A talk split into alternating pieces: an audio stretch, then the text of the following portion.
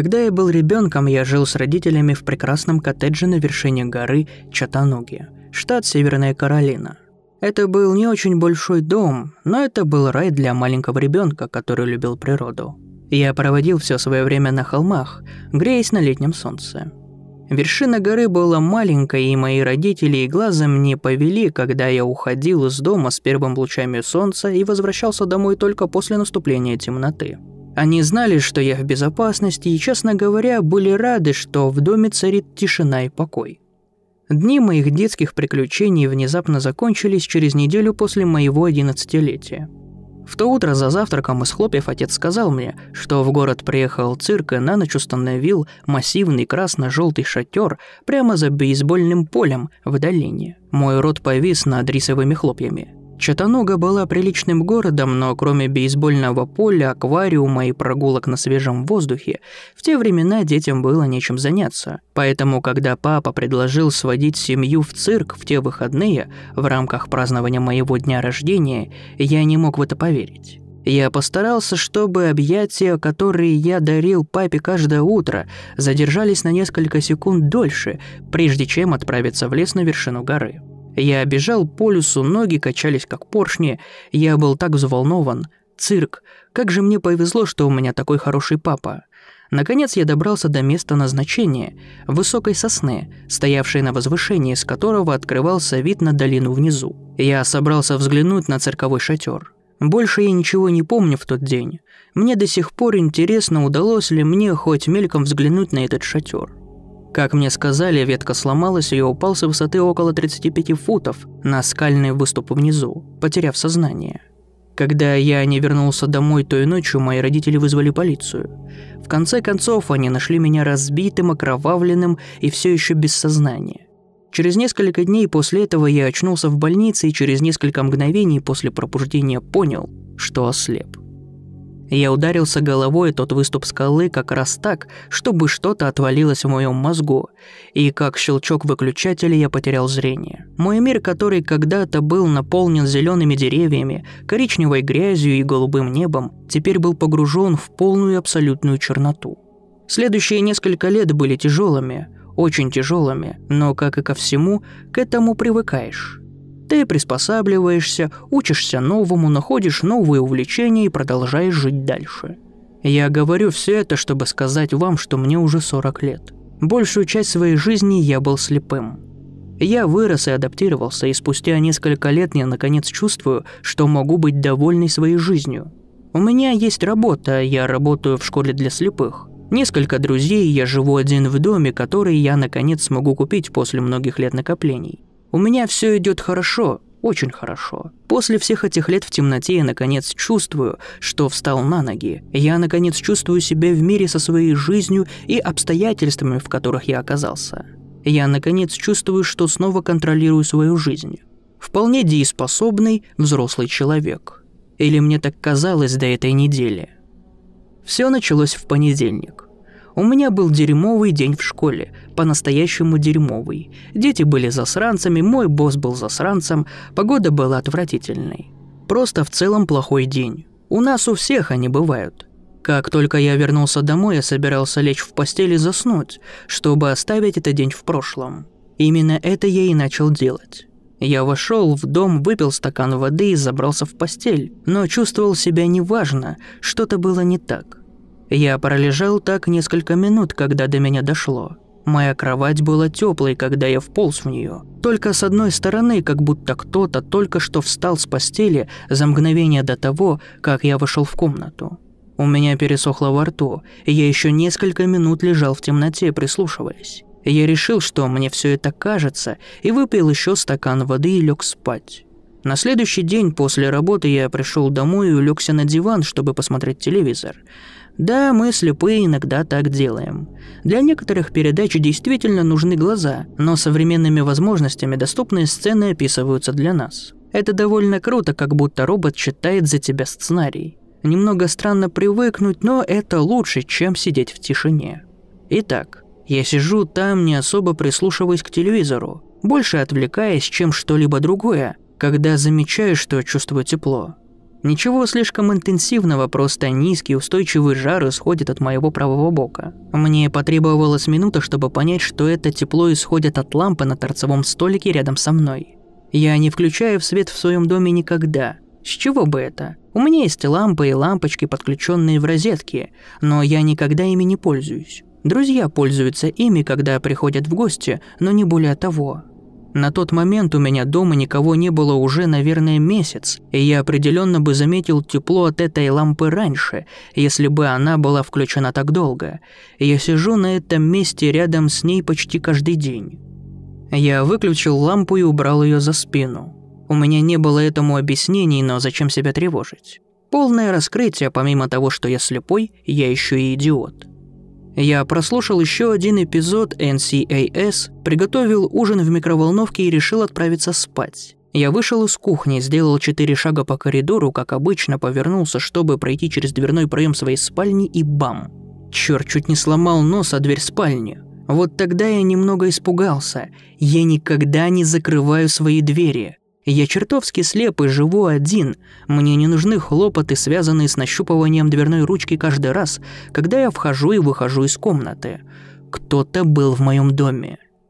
Не буду вам врать, я был напуган до смерти. Мне не было так страшно с того дня, как я очнулся в больнице Чатануги, зная, что вся моя жизнь только что изменилась. Я вытащил из кармана мобильный телефон, чтобы позвонить в 911. Но мои руки дрожали от адреналина, и я выронил его. Я услышал, как телефон отскочил от ковра и ударился о плинтус стены. Поэтому я опустился на колени и стал искать его. Через пять секунд я все еще не нашел свой телефон. Может, он отскочил еще дальше. Клянусь, я слышал, как он ударился о плинтус прямо у моих ног. Я медленно расширил зону поиска, ползком пробираясь по коридору, раскинув руки перед собой и пытаясь обшарить как можно больше коврового покрытия. Ничего. Слезы навернулись мне на глаза. Я знаю, что это неуместно, но, как я уже сказал, у меня была плохая неделя, и я был очень напуган. Я посидел немного, успокоился, выровнял дыхание и снова начал поиски. У меня осталось всего несколько квадратных футов пространства для поиска. Только пространство перед дверью в прачечную и дверью в гостевую спальню. Это был не очень длинный коридор. Я ползал по коридору, скребя руками по ковру, когда кончик одного из моих пальцев уперся в твердый предмет посреди ковра. Наконец-то. Я прополз еще несколько дюймов и опустил руку туда, где я почувствовал что-то твердое. Там ничего не было, в замешательстве я прополз еще несколько дюймов и попытался снова. Ничего. Я прополз еще несколько дюймов и снова протянул руки. Моя правая рука упала на что-то. Слишком большое, чтобы быть телефоном. Я осторожно провел рукой по его поверхности. На ощупь она была холодной и сухой, почти мясистой. Я понял, что это было, когда оно вышло из-под моей руки. Я схватил чью-то ногу. Я закричал и бросился назад, пытаясь встать на ноги. Мои ноги превратились в желе. Я рухнул на землю и прислушался, подтянув ноги к груди, готовый отбить любой звук на расстоянии удара.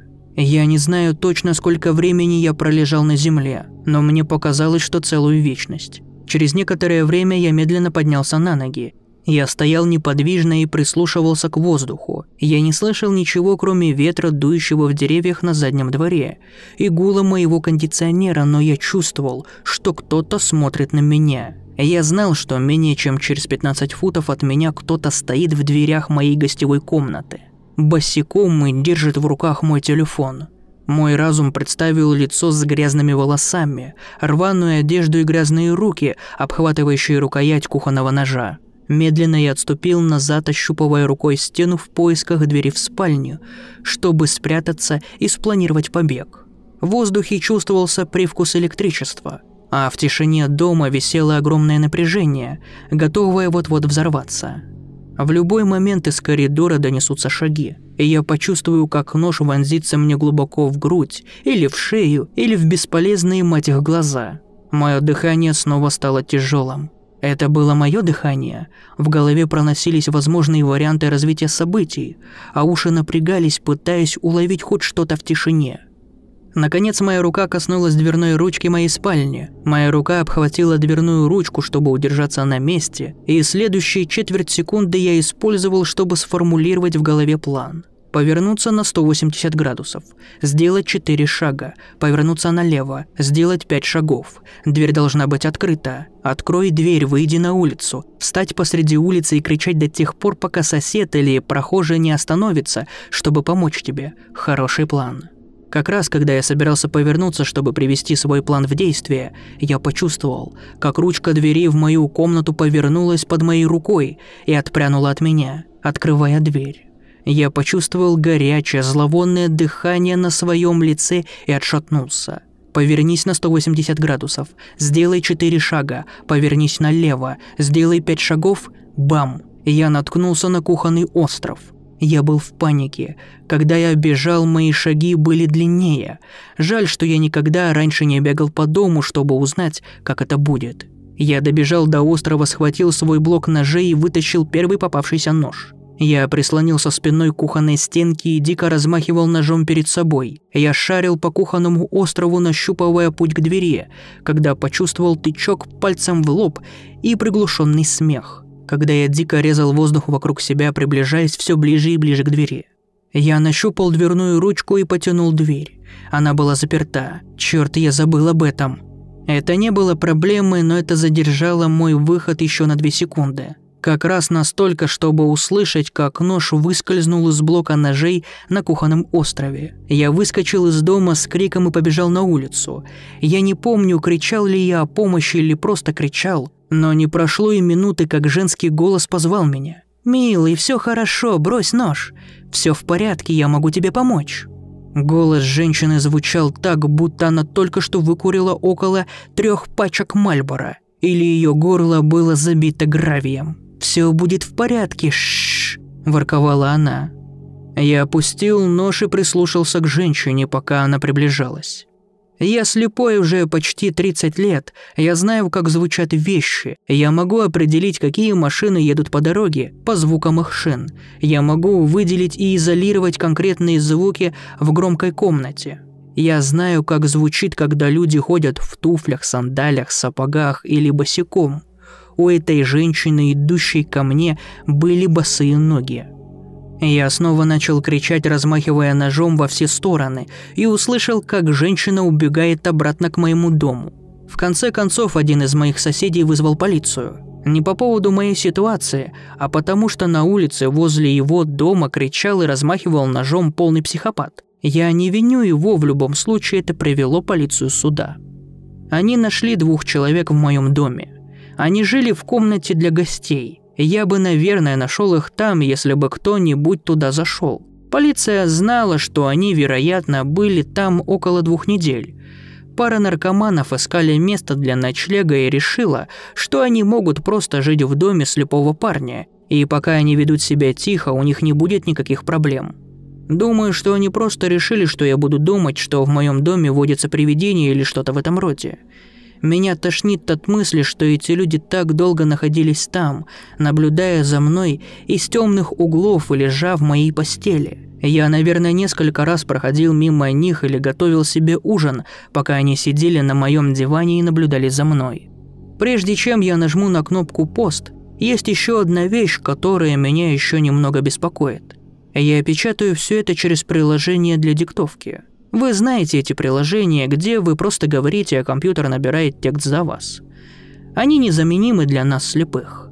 В общем, я сижу здесь в своей комнате и все это рассказываю и клянусь Богом в перерывах, когда я останавливаюсь, чтобы подумать, в те маленькие промежутки времени, когда мой дом возвращается к той смертельной тишине, что было несколько ночей назад, клянусь, я слышу, как кто-то дышит в моей комнате со мной. Думаю, полиция могла пропустить одного. Я все еще не думаю, что я один в этом доме.